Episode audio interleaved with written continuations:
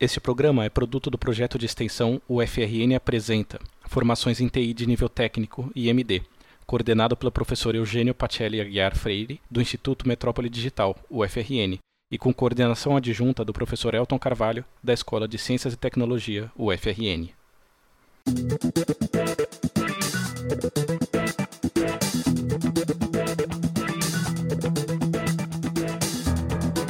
Sejam muito bem-vindos a mais um programa do podcast Informação em CIT, Informação em Ciência e Tecnologia. Eu sou Elton Carvalho, professor da Escola de Ciências e Tecnologia, da área de Matemática, e estou aqui com a Ana. Eu sou Ana Luísa, ex-aluna da graduação em BCT e agora aluna de Engenharia de Computação. É, eu sou a professora Jossana Ferreira, né? Sou professora da disciplina de Eletricidade Aplicada, né, do quarto semestre do BCT. Trabalho especificamente com máquinas elétricas, dispositivos de potência, né? Com circuitos que estão relacionados à eletrônica de potência potência, né? E vim aqui tentar contribuir com esse podcast hoje. Isso, obrigado. A professora Jossana também é a assessora acadêmica da, da Escola de Ciência e Tecnologia e é isso que nos inspirou a convidá-la aqui para falar sobre o tema desse programa, que é o curso do bacharelado em Ciência e Tecnologia. Então, você que está ouvindo esse programa agora, que você recebeu o link porque alguém foi na sala de aula, na sua, na sua aula de cálculo 1, entregou uma folha de papel, a gente está fazendo isso aqui para você, para você ficar um pouquinho menos perdido, tá? Porque eu imagino que muita gente que entrou aqui deve ter ficado perdida. Ana, você ficou perdida quando chegou Com aqui? Com certeza. Você entra no bacharelado em Ciência e Tecnologia, você não sabe muito bem o que você está fazendo, qual curso você está fazendo e qual o objetivo, mas com o tempo você vai procurando saber e é bom também já desmistificar isso no início do curso. Por isso que é uma boa iniciativa a gente tirar todas as nossas dúvidas para já ter um norte maior durante a formação da gente CIT. Foi mais complicado para mim que eu só consegui descobrir realmente no, no decorrer do curso, assim, no final do curso. É, esse fato de ser perdido não é uma exclusividade dos alunos que chegam, porque os professores quando chegam também é uma proposta completamente nova e isso realmente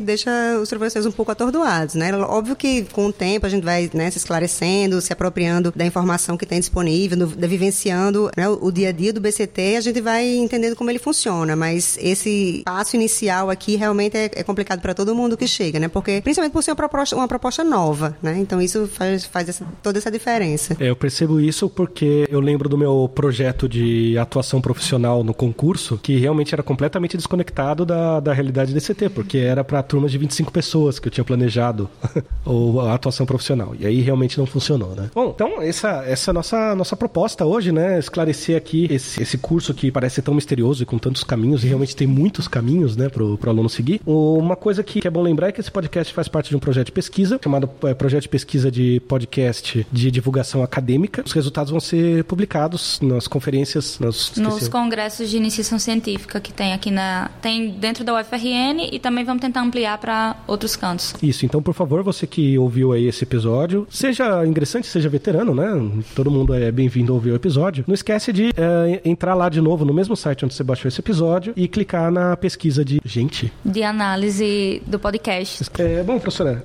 uh, vamos começar. O que, que é, então, essa proposta nova desse bacharelado em CIT? Como é que funciona isso? É, na verdade, tiveram algumas razões que motivaram né, a ideia do, do BCT, né? E por mais que pareça uma coisa nova, já houve-se uma tentativa na década, não me lembro bem se 70 ou de 80, da UFRN, de fazer um, é, uma entrada numerosa e, e, a partir daí então se ter a opção de ir para outros cursos, né? Mas na época não foi bem sucedida, não, não, realmente não sei muitos detalhes, mas sei que realmente houve alguma coisa nesse sentido. A, a ideia principal, né, era realmente de tentar fazer com que é, mais pessoas tivessem acesso ao ensino superior. Esse foi o principal, a principal motivação, né? Então veio na onda do Reúne, então que realmente era uma proposta é, nesse mesmo sentido do governo federal. Então, acabou que né, a UFRN abraçou essa ideia né, e com isso nasceu a Escola de Ciência e Tecnologia. Outra motivação tem a ver com o mercado de trabalho, né, que com a evolução das empresas, das indústrias, né, da tecnologia em si, é, percebeu-se que tem um grande vazio na questão da gestão intermediária, né, que não é aqueles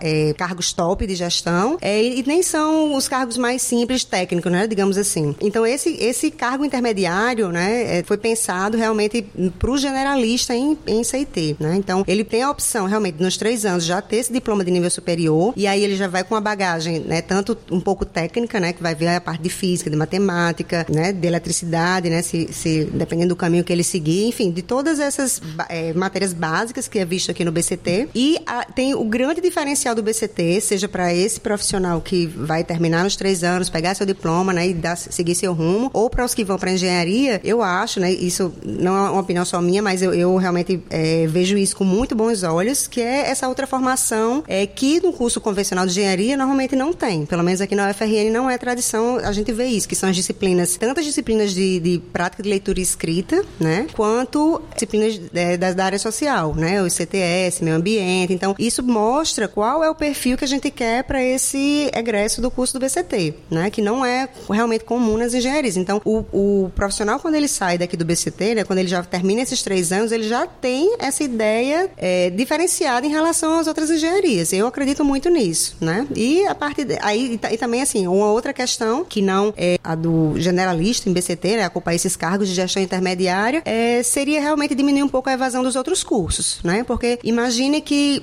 é, um aluno entra lá na engenharia mecânica, ah, eu quero fazer engenharia mecânica. Só que aí quando ele vai cursando, ele puxa vida, não é isso que eu quero. Eu queria fazer petróleo, ou então queria fazer mecatrônica. Aí o que ele tem de fazer? Um processo né, de reingresso ou de outro vestibular, na época era vestibular, né? Antes do BCT, enfim. Ele tem de fazer um outro processo. Aquela vaga que ele pegou inicialmente, ela é meio que perdida, né? Entra no processo de reocupação, mas, enfim, poderia outra pessoa que realmente queria estar ali. Então, o BCT veio um pouco acabar com isso, né? Porque ele vai entrar, tem ali pelo menos é, dois anos para poder decidir, realmente, pelo menos ter uma ideia do que quer, que é quando ele mais ou menos escolhe as ênfases, né? E tem três anos para de fato decidir se não, eu quero estar em engenharia, eu quero ir para o generalista, né? Então, ele realmente tem um tempo maior. Isso, né, a estatística mostra que os cursos do segundo ciclo realmente reduziram a, a reduzir a, a evasão. evasão. Exatamente, reduziram a evasão, né? Não, e tem uma outra coisa, né? É, o cara que está fazendo mecânica, por exemplo, tudo bem, mecatrônica até dá, mas, por exemplo, o cara que está fazendo engenharia mecânica, às vezes ele está insatisfeito com o curso e talvez ele preferisse fazer petróleo. Petróleo fosse uma coisa que tivesse mais interesse para ele. Às vezes ele nem tem contato com petróleo, nem Exato. tem contato com essa área, né? Ou às vezes o cara tá fazendo engenharia e não tem contato com robótica. Não, não sabe o que contato. é. É. E então, e às vezes não tem o que desperta a fagulha nele e fala, olha, é isso aqui que é interessante, né? Então, é, então acho que é outra coisa. Isso que... foi uma coisa que eu vivenciei quanto aluna, porque eu entrei em CIT com o objetivo único e exclusivo de ir para engenharia mecânica. O sonho era engenharia mecânica. Só que eu comecei a pagar disciplinas de programação, de computação e vi que eu tinha muita aptidão para a parte de programação, a parte de lógica computacional e estava entendendo muito bem. Meus professores incentivavam, olha, você tem, você tem talento, você procura isso. Então, eu modifiquei o que eu queria após estar aqui na, na, na BCT e pagar algumas disciplinas dessa área de computação, porque eu não nem imaginava que existia isso. Eu não tinha tido nenhum contato com programação até a ECT. Aí paguei uma disciplina de programação e paguei a segunda e a terceira, e foi quando eu vi que realmente aquilo era mais próximo do que eu queria para mim, do que a mecânica. Então, é, realmente a, o bacharelado ele dá essa essa maior força para você, porque a gente entra na faculdade numa idade que a gente tá muito indeciso. Então, é tipo assim, você tá saindo do ensino médio, você tem que decidir o que você tem que fazer pro resto da sua vida. E isso é muito complicado, porque você não sabe realmente o que você quer pro resto da sua vida. E quando você entra num curso que ele mostra várias portas, vários caminhos que você pode seguir, é bem mais fácil, porque você vai ver com que você se identifica ao decorrer da faculdade, não só por,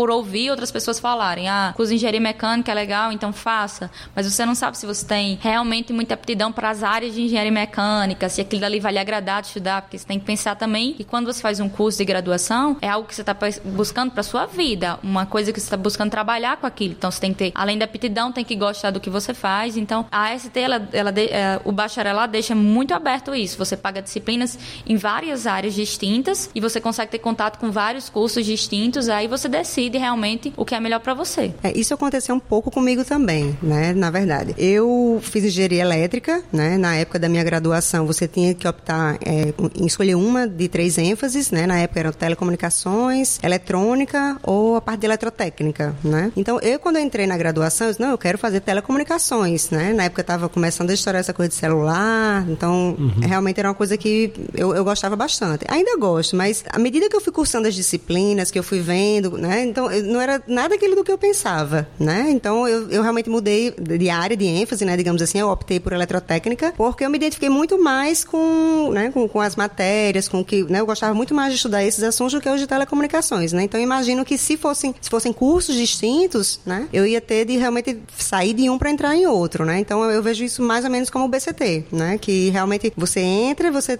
como a Ana Luísa falou, né? Você entra aqui e tem a opção de, de ter contato, né? De realmente a gente tenta fazer muitas mostras de profissão, pelo menos uma vez no ano, para que todo mundo tenha essa experiência, possa realmente ter contato, pelo menos é, ter essa proximidade dos coordenadores dos cursos para perguntar, para é, ver se é realmente aquilo que quer, ou se tem aí dentro. Às vezes muito, muitos alunos entram pensando assim: eu quero trabalhar com isso, uma coisa bem específica. É, quero trabalhar no desenvolvimento de, de carro elétrico, né? Chegam muitos alunos na minha sala falando de, de, de casos bem específicos. Aí ele tem a ideia de fazer mecânica para trabalhar com isso. Só que quando ele chega aqui, às vezes ele diz, não, se eu fizer mecatrônica eu posso fazer isso, ou se eu fizer computação eu posso fazer isso também, né? E isso já é uma, uma nova visão, uma nova possibilidade, né? São mais caminhos que se abrem aí para esses estudantes, né? E não só isso, né? Uh, uma vez que o, o, nosso bacharel em ciência e tecnologia vai ser um cara competente em uma ampla gama de, de assuntos, né? Então ele vai ter competência uh, na parte de cálculos, uhum. de físicas, de eletricidade, de mecânica de fluidos, e também vai ter essa habilidade de gestão, que é uma coisa que aparece pouco, né? Gestão de, de comunicação com o nosso, nosso curso de PLE, né? Práticas de leitura escrita, que agora está sendo até exportado para outros, uhum. outros cursos, né? Nossa, nossa disciplina aqui está sendo exportada para outros. O que é bom é copiado, né? É, com certeza. e o nosso egresso, ele parece que é muito bem visto fora daqui, né? Ele é uma pessoa muito valorizada, mesmo sendo é, apenas BCT. Antes dele ser um engenheiro, que é aquele nome que tem toda aquela pompa, quer dizer, o, o engenheiro da, das nossas oito ênfases aqui, ele vai, quando ele se formar engenheiro, ele vai ser uma pessoa com duas graduações. Né? Exato. Né? Com duas graduações. Isso já é uma coisa que é bastante valorizada e bastando ter o bacharelado em ciência e tecnologia já é uma pessoa muito bem qualificada. Né? Isso eu acho que é uma, um dos trunfos do, desse modelo, né? Que é, forma, forma pessoas muito competentes. É, eu costumo é, falar muito para os meus alunos, se, se, algum deles estiver ouvindo aí vai, vai escutar de novo, mas é, às vezes muitos alunos perguntam assim, questionam, ah, por que, que eu tenho que estudar isso? Por que, que eu tenho que estudar álgebra linear? Por que, que eu tenho que estudar eletricidade aplicada? Onde é que, que eu, tenho... vou ver isso? Onde, Onde é que, eu vou, vou ver isso? Exatamente. E o que eu sempre falo para eles é, são, são duas coisas importantes. Primeiro, você não sabe onde você vai parar, né? Tem coisas na, na minha graduação que eu falava exatamente isso e usei muitas daquelas coisas que eu não sabia para onde ia. Porque o ideal, assim, não é que você domine o conhecimento de tudo, né? É que você é, saiba que aquilo existe, pelo menos. Sim. Porque você sabe é, que você vai poder usar aquilo quando um, um problema né, se apresentar à sua frente. Você vai dizer, poxa, se eu usar aquele método, aquela coisa, eu acho que eu posso resolver. Você vai atrás, vai relembrar, vai atrás de quem sabe, de algum material. Então, é isso que é o, diferen, do diferencial. E a outra coisa, a outra razão que também eu vejo para que os alunos estudem todos esses componentes, né, é a forma de, né, de, de raciocínio que esses conteúdos trazem, né? É, por exemplo, posso falar não, mais de eletricidade aplicada, mas é, em algum momento requer alguma certa visão espacial, que talvez em outros componentes que ele saiba que vai precisar, digamos assim, ele não desenvolva aquele raciocínio espacial, aquele raciocínio abstrato. Então, eu acho que os componentes em si estão ali por uma razão, né? Tanto técnica quanto para formação, para fazer com que a cabeça dele se abra para essas possibilidades, né? Para que ele, quando se deparar com um determinado problema, seja ele qual for, né? Ele tenha capacidade, tenha habilidade suficiente para resolver todos, ou contornar, ou saber, né?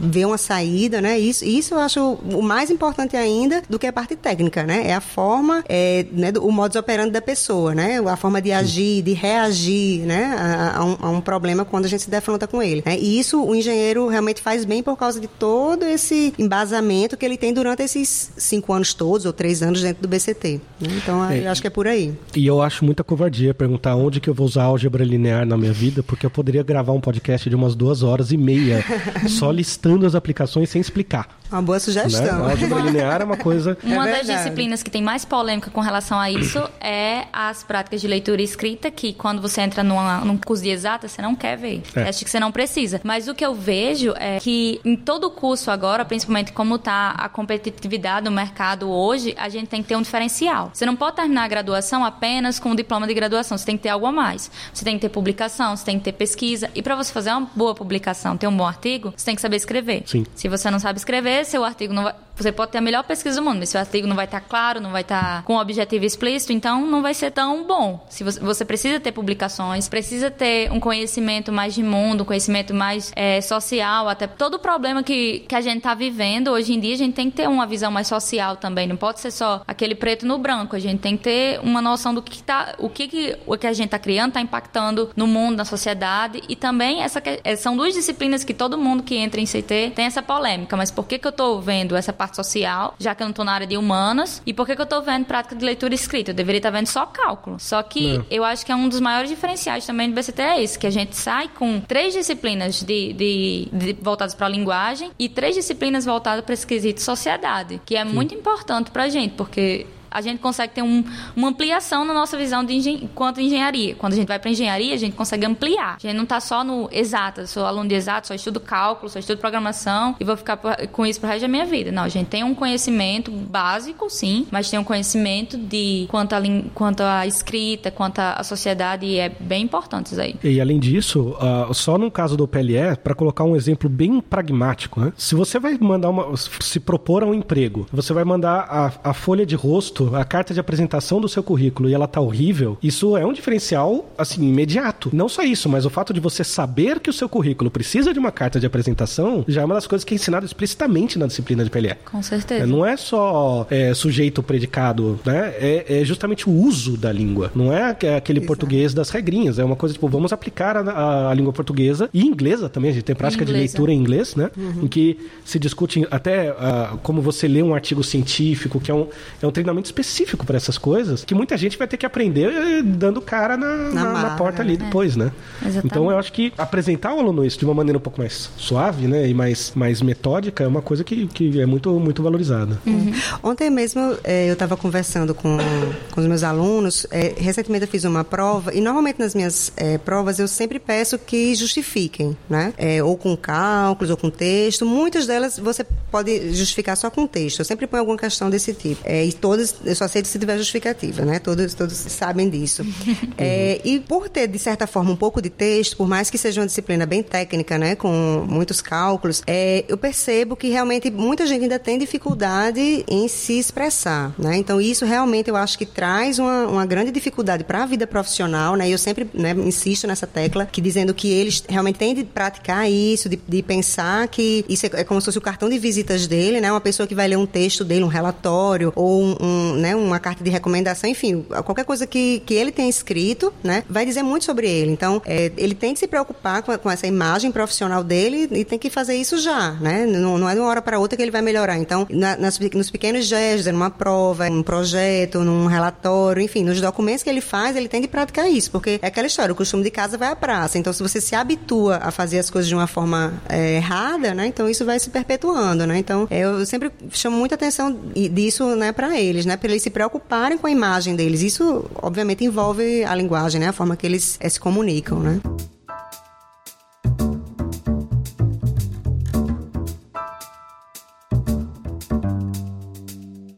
Bom, a gente falou aí por alto, né, essas ideias. Nós temos, uh, tem os cursos de, de, de, engenharia de segundo ciclo. Como é que são esses, esses, esses cursos? A gente, a pessoa se forma no, no BCT, que é essa, esse bacharelado multidisciplinar, que eu gosto de descrever como um ciclo básico de engenharia, mas que já forma um bacharel completo, né? E depois ele vai para um curso de, de engenharia. Como é que ele determina essa rota dele, né? Quais são as opções que a pessoa entra aqui? Tudo bem, ela tem que seguir os trilhozinhos no começo, mas depois começa a ter os desvios no trilho, né? Um para esquerda, outro para direita, uhum. tal. Como é que são essas opções, né? Quais as opções que, que a gente tem aqui? É, na verdade, quando ele entra, o primeiro semestre é igual para todo mundo, né? Tanto é, para o matutino, aliás, para o diurno quanto para o noturno, né? Então, é, ele entra realmente já com a matrícula dele pronta, feita, né? Ele não tem nem a, a, acesso a fazer essa matrícula. Depois ele pode até alterar, mas a coordenação não aconselha, porque pode ser que perca a, a sua vaga, digamos assim, né? Se for tentar outra turma, pode ser que não consiga a vaga, enfim. É, é bem amarradinha essa matrícula já para os ingressantes. A partir do segundo semestre, ele já começa né,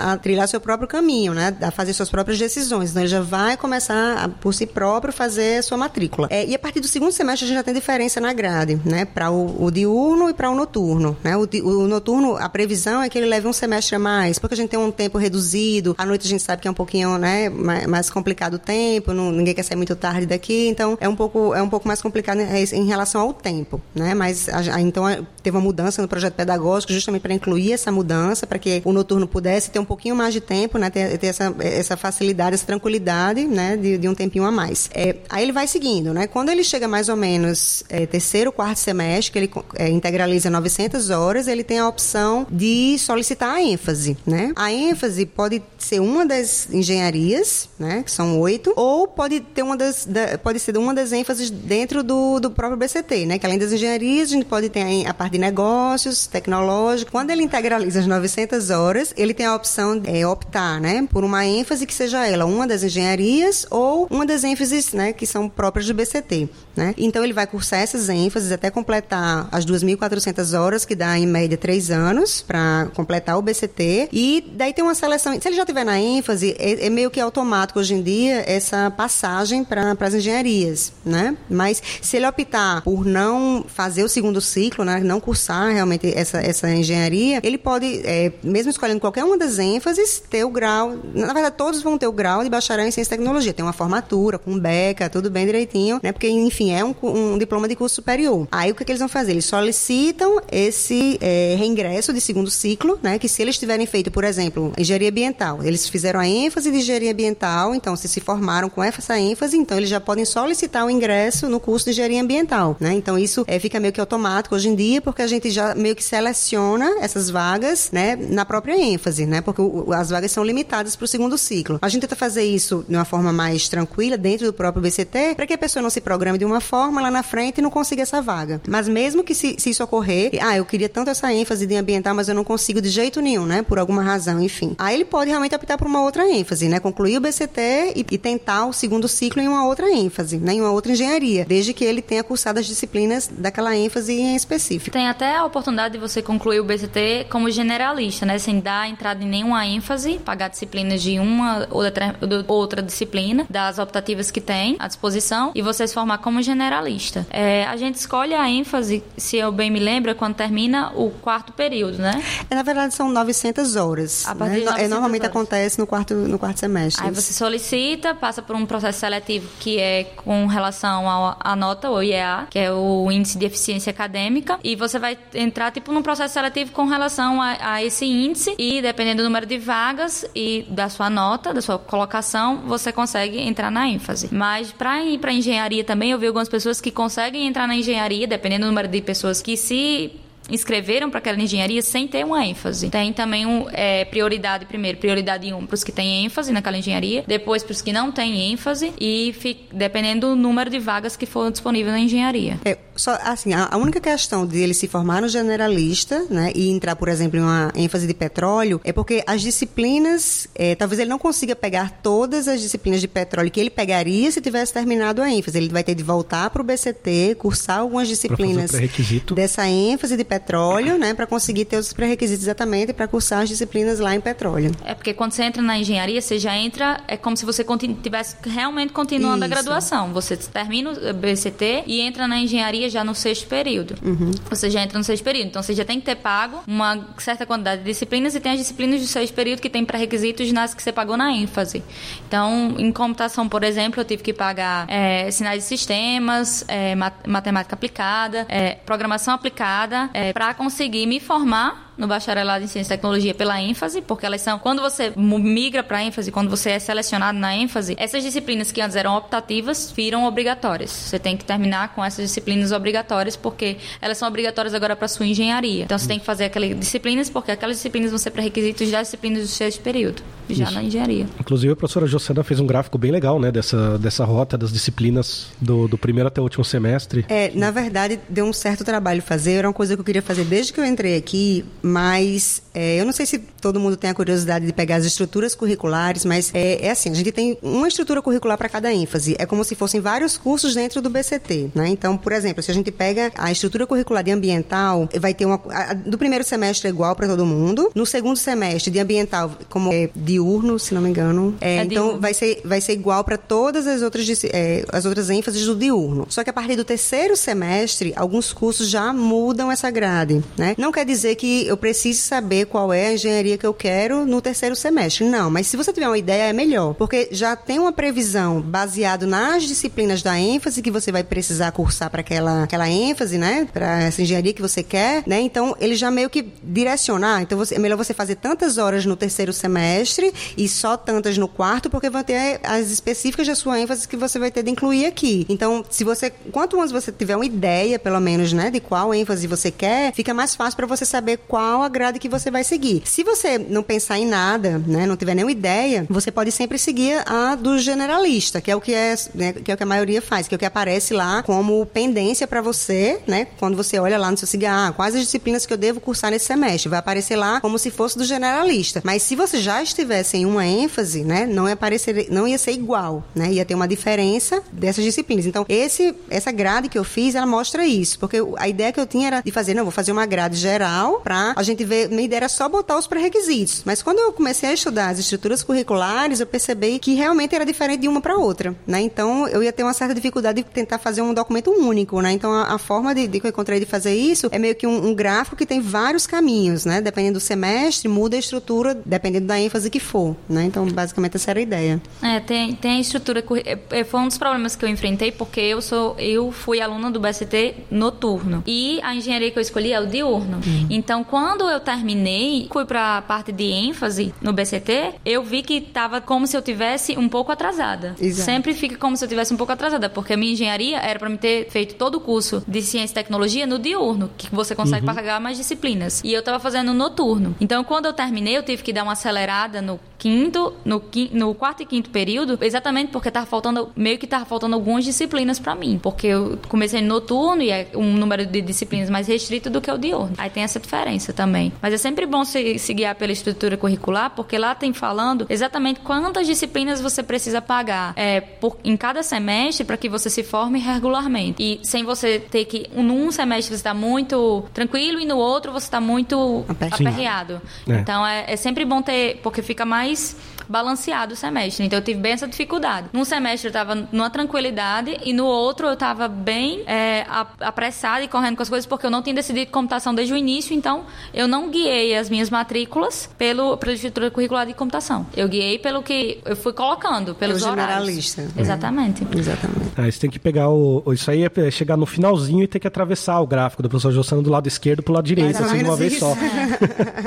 Bom, a gente tem então as, as oito ênfases que vão para as oito engenharias, né? Que são ambiental, petróleo, computação, Mecatrônica. mecatrônica, mecânica, telecomunicações. biomédica, telecomunicações e Faltou um. Materiais? Materiais, isso. Então, é- essas oito aí que eu falei agora são as que são a, que a gente vai ter engenharias como curso de segundo ciclo e são as ênfases que você pode optar antes de, bom, ao completar as suas 900 horas aí de carga horária, né? Aí você entra lá no processo seletivo e uma vez se formando bacharel, bacharel em ciência e tecnologia, nessa ênfase você está automaticamente matriculado ou tem que fazer alguma, clicar algum botão lá, mas é, a vaga é garantida, né? Uma vez que você se forma na ênfase. Depende do número de inscritos. É, até hoje sempre foi. É, a gente Tá, não, é precisou- automaticamente garantida, mas Isso, porque a costuma proposta, ser. a proposta inicial do BCT era que tivesse essa segunda seleção, né, ao final do, Uhum. do BCT mesmo, pra, na passagem para engenharia. Mas as vagas sempre foram meio é, distribuídas de uma forma que, né, as solicitações foram feitas de tal forma que nunca precisou fazer essa seleção. Até muito porque muita gente quando entrava aqui tinha, tinha os picos de preferência, né? Uhum. No início era petróleo, aí todo mundo queria petróleo. Só que quando, né, a mesma coisa que aconteceu com a Ana Luísa, vai entrando e vai vendo as outras coisas e diz, poxa, não é bem assim, né? Eu posso fazer isso também. Então, é, tem isso aí vai diminuindo um pouco, né? Aí teve época que mecânica que era o boom, né?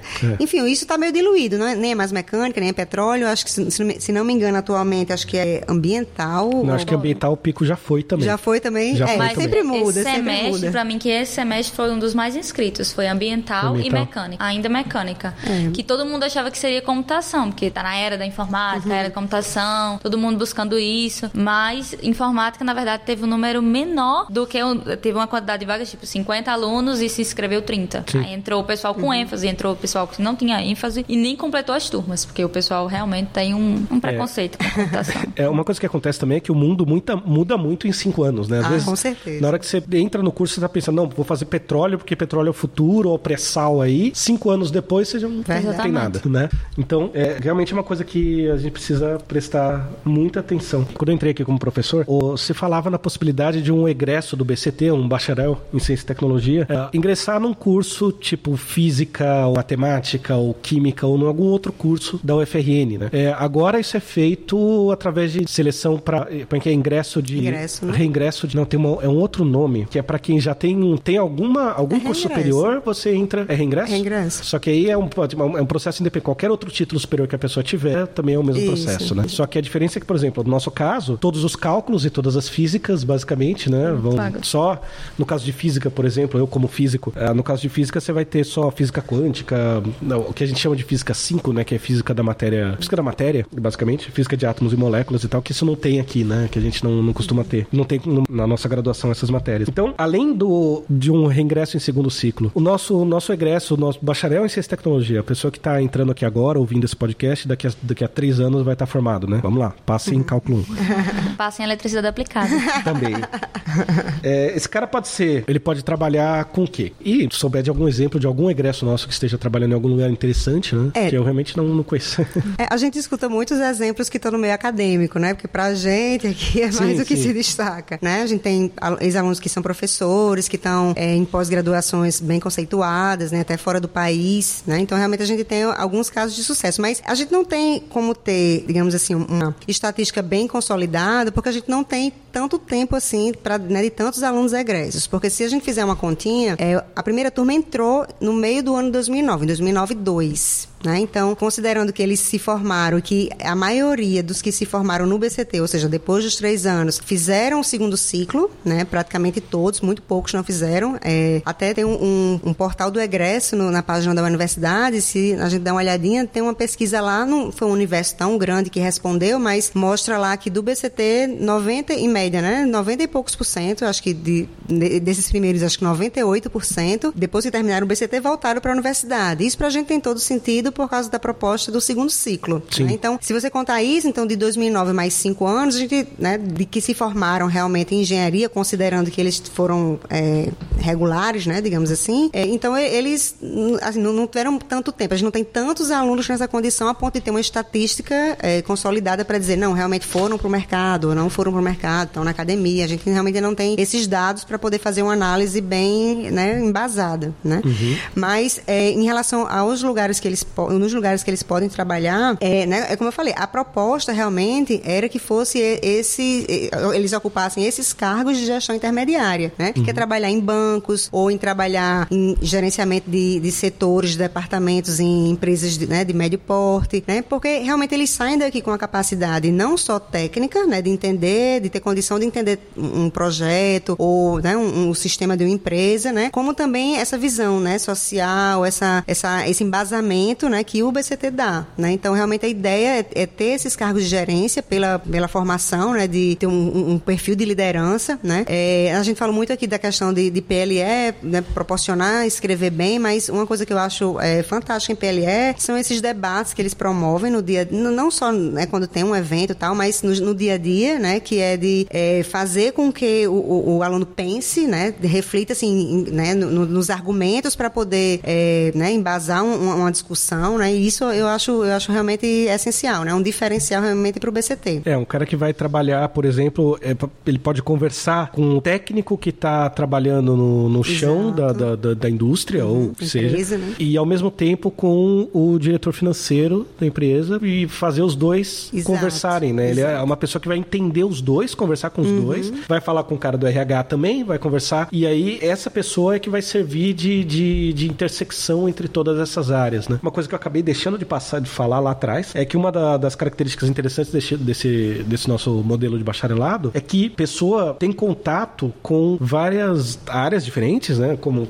como a Ana falou, é, ah, mas eu tô aqui para fazer engenharia, exatas, por que, que eu tô vendo humanas, tal, não sei o quê. Mas é aquela conexão entre as coisas, né? Às vezes o fato da gente saber duas coisas diferentes e ser apresentado a um problema, e às vezes a gente simplesmente sabe que existe, né? Como você falou, a gente sabe que existe alguma coisa de outra área, e aí você se depara com um problema e fala, peraí, essa outra coisa que eu sei, ninguém mais sabe, ninguém pensou nessa solução. Mas como eu vi isso aqui, lá na disciplina, alguma coisa assim, ou no trabalho, eu consigo juntar essas duas coisas e criar uma nova solução, né? Muita, muita da inovação, que na verdade tem a inovação em muitas das nossas disciplinas, né? Uhum. Muito da inovação, na verdade, vem de juntar ideias de coisas que já existem para uh, ah, uma solução nova, né? Então, os lugares em que alguém é procurado para isso, eu acho que são os lugares que o nosso, o nosso egresso deve se encaixar. O mercado de trabalho que eu já vi assim mais voltado para ECT, assim, que eu vi que realmente era foi um concurso que teve aqui na UFRN que tinha bacharel em CT. Foi até um amigo meu que entrou, Sim. que ele trabalha lá na reitoria e analisando patentes, esse tipo de requerimento. É que é exatamente a pessoa que tem que conversar com técnico e tem que conversar com o diretor de, de financeiro. É literalmente isso. É. Né? E com o legal, com o jurídico lá, com o departamento.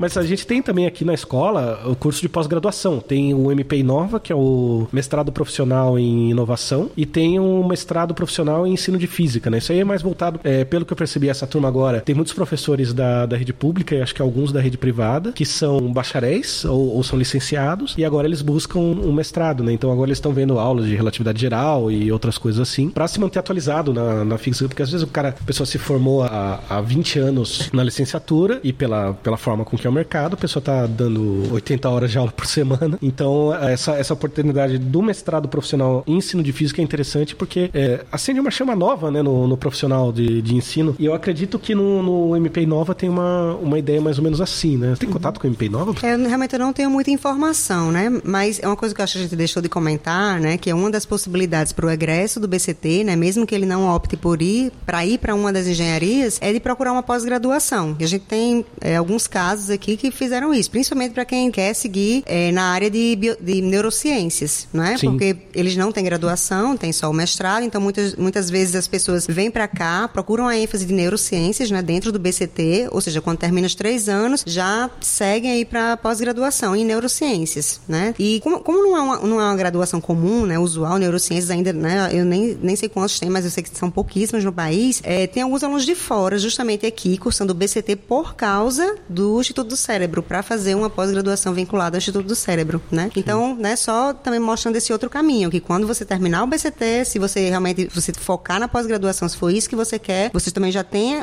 a graduação necessária, né, para concorrer aí esses é, esses mestrados, né, esse, essa aqui da MP Nova, mas qualquer um outro aí no país, né? Que... Eu acho que a professora já falou, mas quem termina o bacharelado em ciência e tecnologia tem a oportunidade de fazer uma pós-graduação, um mestrado, uma, algo voltado para o ensino, de dar aula aqui na, na, na escola de ciência e tecnologia, dar aulas de cálculo, esse tipo de coisa, você como quanto bacharel, fazendo só um mestrado de ensino? É, na verdade, porque é uma política da universidade de contratar doutores, uhum. né, para o quadro, quadro docente. É, algumas áreas em específico é muito difícil conseguir doutores, por exemplo, medicina, direito, porque eles, geralmente eles têm, né, exercem realmente esse outro cargo, né, que não a docência. Então, é difícil realmente conseguir para dar aula, mas, por exemplo, aqui na ECT, 100% do quadro efetivo é doutor. Mas, tipo, professor substituto? Aí sim, aí até com graduação ele, ele, ele tá apto. Bacharelado em ciência e tecnologia poderia? Sim. Agora sim, se o concurso ele tiver concorrentes que tenha mestrado, tenha doutorado, ele vai ter uma certa desvantagem uhum. na prova de títulos. Mas se ele for bem qualificado, né, se ele tem a graduação e, e o concurso, né, digamos assim, permitir que seja Permita. só com graduação, que uhum. normalmente o substituto permite, sim, uhum. né? Então ele está apto sim.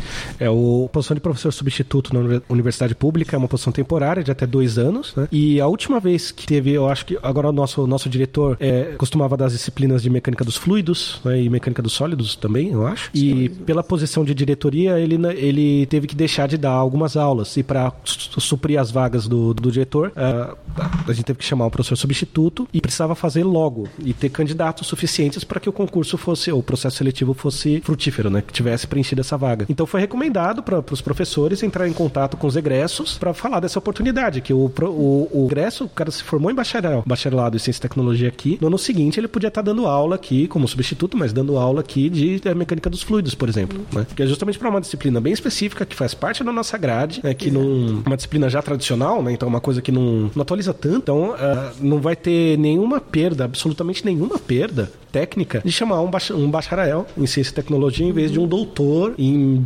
mecânica dos fluidos, né? Então, uh, e aí essa é uma posição que o nosso nosso egresso pode suprir. Mas de fato, o bacharelado em ciência e tecnologia é um bacharelado, é um título superior. Então, ele pode se candidatar a, acho que a maioria dos programas de pós-graduação, né? A maioria uhum. exige apenas um algum título superior. Agora, se você procurar, por exemplo, uma pós-graduação em física, geralmente vai ter um exame de ingresso que vai depender de que vai ter nas provas questões de disciplinas específicas uhum. dos cursos de física, e aí pode ser que tenha uma, uma pequena desvantagem Exato, também no, no, processo seletivo. Mas é um título superior e um caminho muito muito muito comum são esses mestrados profissionais, né? O mestrado profissional, na verdade, talvez seja até uma ideia de fazer um programa futuro sobre o MP Nova e o mestrado profissional em ensino de física, né? Um, uhum. Que esse aqui a gente está mais voltado para graduação. Talvez a gente faça um programa no futuro para a pós, mas esse MP Nova é, uma, é um, um programa de pós-graduação em que a ideia é você estimular negócios de inovação. Então é de negócios e de inovação tecnológica. Então tem muita, muita gente que tem que trabalha com startup tecnológica e aí tem, tem disciplinas que envolvem isso, envolvem a gestão dessas empresas, que também na graduação a gente tem disciplinas de gestão, né? De gestão de ciência e tecnologia, inovação. E gestão dessas empresas, muita, muita interface, muito,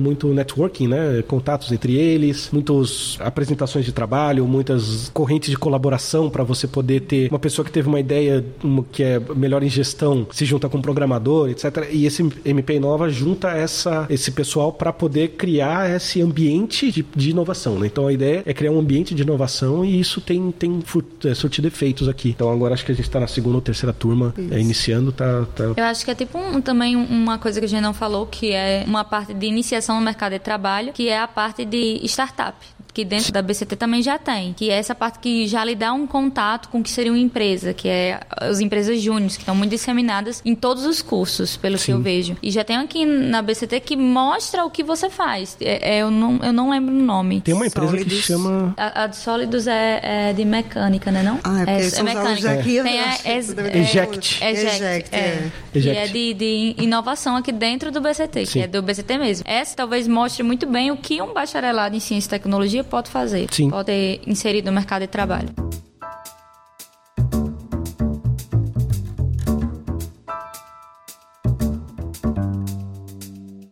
Uma curiosidade, que agora que a gente lembrou do nome da empresa Júnior, Eject, né? Empresa Júnior da Escola de Ciência e Tecnologia.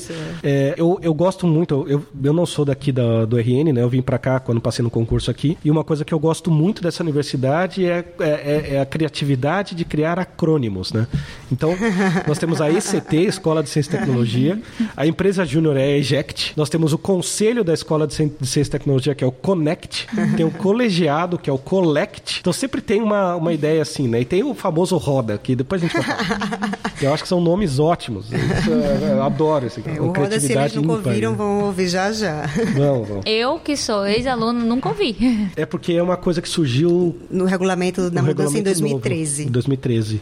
É, então, mas foi bem no ano que eu entrei aqui. Eu entrei em 2014.2. Ah, mas se você já se formou, então você não chegou nem perto do Roda. Não, cheguei. Não, não, 2013 não. 2013 foi 2015. a mudança para. É, tem razão. Foi, tem, foi o ano passado, eu é, acho. Foi a mudança não? de grade. O ano retrasado, 2016. 2016.1 assim. ele entrou em efeito no sistema, mas ele entrou em efeito no papel 2015.2, eu ah, acho, uma coisa tá. assim. Aí eles implementaram no CIGA e, e, entrou. É o regime de observação de desempenho acadêmico, né? Se você hum. tem uns índices abaixo de uns níveis níveis lá, hum. você só consegue fazer sua matrícula se o seu orientador acadêmico ah, autorizar. então é isso. Isso aí está no rolo. É isso, é isso. Quando Uma você é coisas, indeferido né? pelo seu próprio orientador acadêmico. Né? Isso. Ainda bem que durante a graduação não passei por essa situação. Né?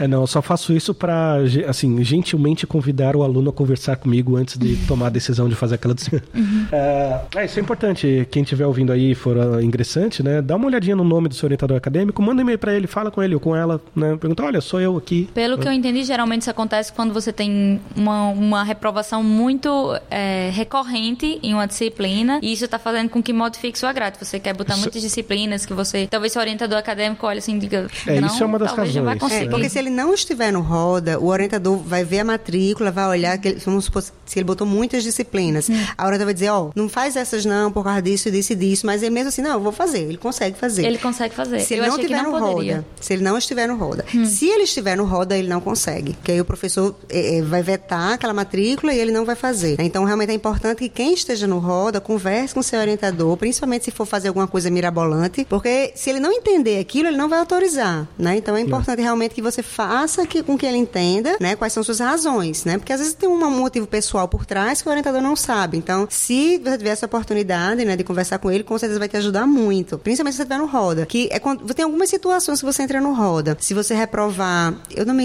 lembro se são duas ou três vezes o mesmo componente, é, eu acho que são duas, porque era algo assim. três já, já, já jubilado, né? É quatro jubilado. Na verdade, o critério, é, pelo que eu percebi, o critério é exatamente metade do critério do jubilamento. Ah, tá. Então, quatro reprovações é, implicam em jubilamento, ou desligamento do curso, né? Isso. Se então, duas Se é a taxa de sucesso for menos do que meio, em um semestre. É, e tem um outro índice que eu não me lembro agora também, que se cair um pouco abaixo de um nível, entra você entra nesse... no roda também. Uhum. Não é um estado permanente. Eu entrei no roda, vou estar lá para sempre. Não. Se esses índices é melhorarem, você conseguir passar naquela disciplina, né? Enfim, dependendo da razão que tiver, que tiver te colocado no roda, o próximo semestre você pode sair do roda. Né? Isso não é uma coisa interessante, saber, porque eu não sabia. Eu é. achei que eu mesmo, tipo, não, não tendo essas reprovações recorrentes na disciplina, mesmo assim, se meu orientador acadêmico dissesse que eu estava vetado para aquela disciplina, eu estaria vetada. Eu não sabia que você entrava não. ou não no roda, eu não sabia disso. Não, nesse caso, o, o, orientador pode falar, não faz, só que é uma recomendação. Uhum. Daí você pode ou não acatar essa recomendação. Porque às vezes você fala, olha, não faz porque, por exemplo, sei lá, alguma disciplina, ó, não, não recomendo fazer essa disciplina antes de fazer a disciplina tal, por exemplo, né? uhum. né? Ou, não faça essas duas ao mesmo tempo, que as duas são muito difíceis, dão muito trabalho. Ou então, olha, essa aqui dá muito trabalho, ela, ela, ela é teoricamente, assim, os conceitos são mais fáceis de entender, só que ela dá muito trabalho para fazer em casa. Então você gasta muito tempo para fazer as matérias dessa disciplina, você não vai conseguir estudar para essa outra, por é, exemplo. E depende do histórico então, do aluno, né? Às é. vezes é, é, computação numérica, a gente viu que ele, em linguagem de programação ele foi super mal, né? Assim, passou se arrastando.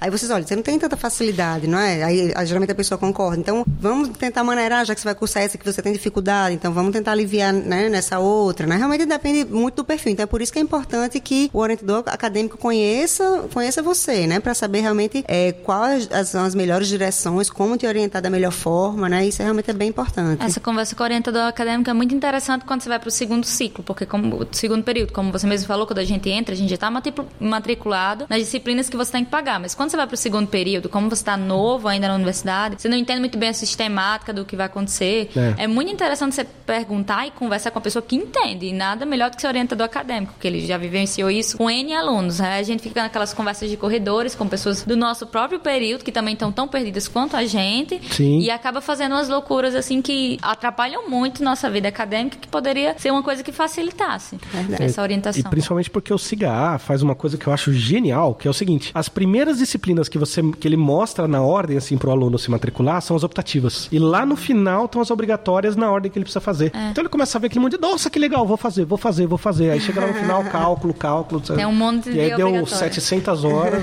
e o tema não deixa. É. Então, eu já vi isso acontecer. O aluno se matriculou num monte de optativa. Eu falei, mas o que aconteceu? Ah, eu vi esse monte de matéria e não deu para colocar as outras. É uma, é uma coisa né? complicada. Eu acho que também seria um podcast interessante é, des, de, é desvendar o cigarro. Sim, navegando pelo cigarro. É, desvendar o cigarro. É. Porque quando você é, é calouro na universidade, é um problema enorme. Sim. Você não sabe onde encontrar as coisas, você não sabe onde pegar a declaração, você não sabe onde pegar a estrutura curricular. Foi uma das coisas que eu rodei todas as abas do cigarro para encontrar onde eu tirava a estrutura curricular da minha engenharia, como uhum. é que eu uhum. sabia quais disciplinas eu tenho que pagar, como é que eu faço trancamento, quando eu faço desligamento, como é que eu solicito turma de férias. É toda uma coisa que nos, quando você tá entrando na universidade e começando a mexer no cigarro, você não tem essa noção. É. Você vai aprendendo na marra mesmo. Então seria interessante ter algo para falar, ó, é assim, você vai fazer isso no cigarro, no cigarro tem tais oportunidades que você pode fazer. Acho interessante isso aí também. Olha, a gente já tem duas pautas para ano que vem, né? Tá facilitando nosso trabalho aqui. É, não, e o cigarro ainda, assim, é, é tomar cuidado para não perguntar para o professor como que faz tal coisa no cigarro, porque às vezes nosso cigarro é completamente diferente. É, né? A gente, o nosso menu de ensino é uma coisa, o menu de ensino de vocês é outra. É outra.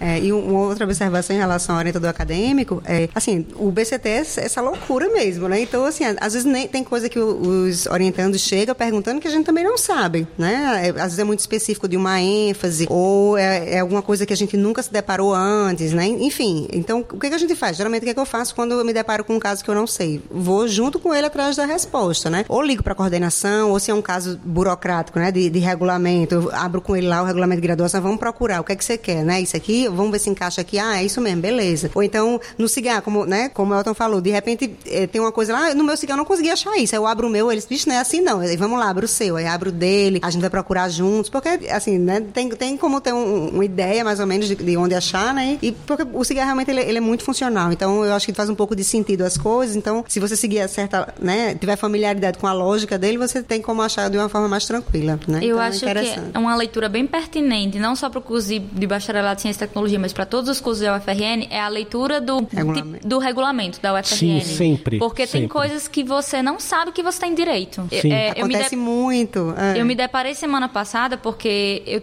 é, com atendimento domiciliar. Muitos uhum. alunos não sabem que tem essa oportunidade.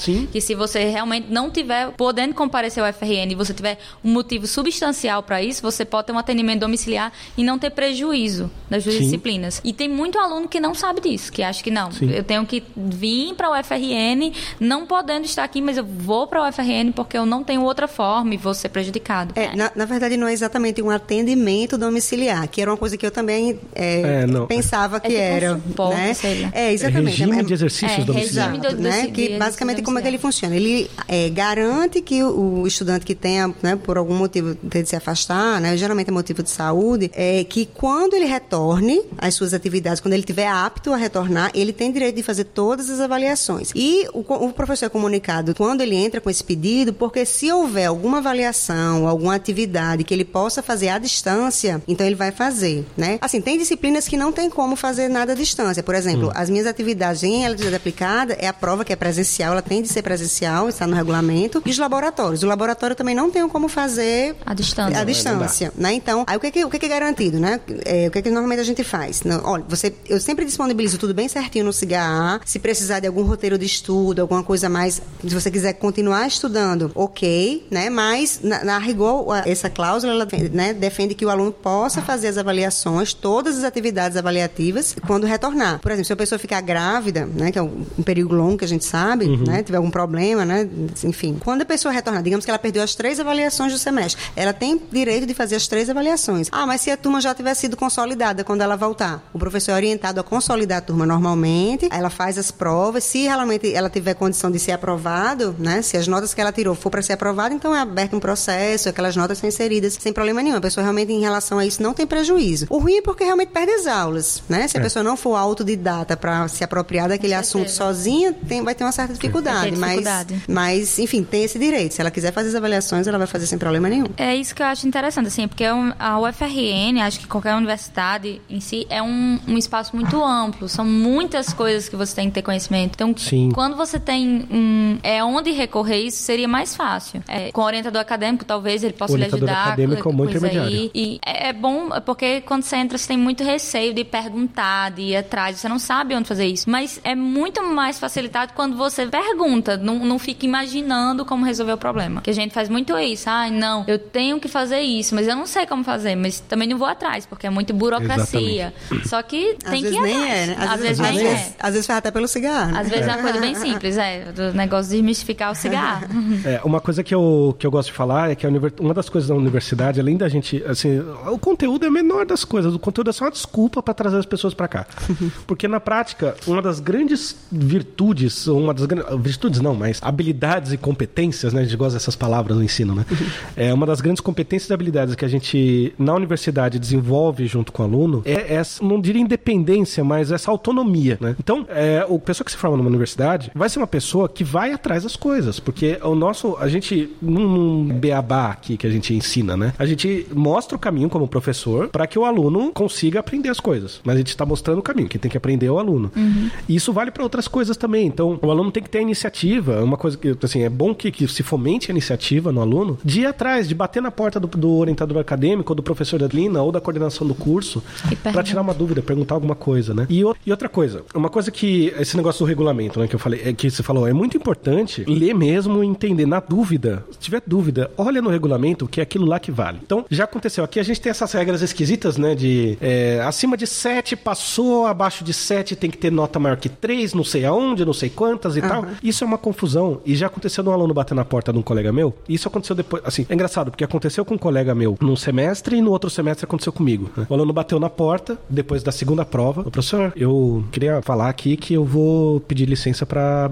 desistir da sua, da sua aula, porque eu já vi que eu não vou conseguir passar. Então eu, eu gostaria de poder dedicar mais tempo para as outras disciplinas, já que nessa eu não vou conseguir passar, porque eu já tô automaticamente reprovado, né? Ah, não, como assim? Não, é que eu, eu faltei na primeira prova, não pude fazer, então a gente fica com zero. E a segunda prova eu tirei meio. Então já tô com duas notas abaixo de três, tô reprovado. Muita gente acredita nisso, que duas notas abaixo de três automaticamente reprova o aluno. Mas não é isso que acontece, né? É, basta uma prova abaixo de três para que você tenha que tirar média acima de sete para passar. Se você tem uma nota abaixo de três, sua média pode ser até três. Então, a partir de três, né? De três acima, você consegue fazer reposição e salvar alguma coisa. E aí foi que meu colega falou: olha, você tem meio aqui. Se você conseguir tirar oito e meio na, na terceira prova, é difícil. Mas se você conseguir, você vai ter média 3, aí você vai para reposição. Se você tirar 7 na outra prova, ou 6 na reposição, você passa. Porque você fica com média 5, né? E ele falou: ah, tá bom, professor, vou tentar. O cara me tira 9 na terceira prova e ainda tira 8,5 na reposição e fecha com média 7. Ótimo.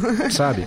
E não é impossível. E, e depois aconteceu comigo menos grave, mas também chegou o aluno falou: professor, eu tirei um na primeira prova, dois na segunda, vou desistir dessa matéria, depois eu faço de novo. Eu falei: não, faz o seguinte, estuda isso, isso e isso e tenta fazer a prova para tirar, eu não lembro lá, era uma coisa pequena, então, tipo 6, 7. Tenta tirar 7, 6 na prova. Se tirar 6, você vai pra reposição e precisa tirar 5 na reposição pra passar, alguma coisa assim. O cara também passou, foi pra reposição e passou com média maior do que 5, assim, bem, bem maior. Você, você olha o histórico dele, não parece que ele passou por esse perrengue todo, sabe? Uhum. E são pessoas que já estavam desacreditadas, falam, não, eu tirei duas notas abaixo de 3 e reprovei. Então eu acho que isso era uma, uma lenda urbana que estava é, circulando é, entre os alunos e ninguém pegou o livro e abriu e leu, né? Então. Porque todo mundo acha que é a nota da unidade se é acima ou não de 3. É. E não a média. Ninguém sabe Isso. que é a média que não pode ser abaixo de 3. Isso, a única coisa que a nota de unidade abaixo de 3 faz é que aí com 5 você não passa mais, você vai para reposição. A única coisa é isso, mas uhum. detalhezinhos aí que a gente vai é, aprendendo com o tempo, né? Curiosidades, é. vai ter pra, pegando. Se a gente fizer depois o episódio desvendando o regulamento do. É, desven... vai ser ó, muito. Eu tinha pensado nisso. Né? Outro episódio.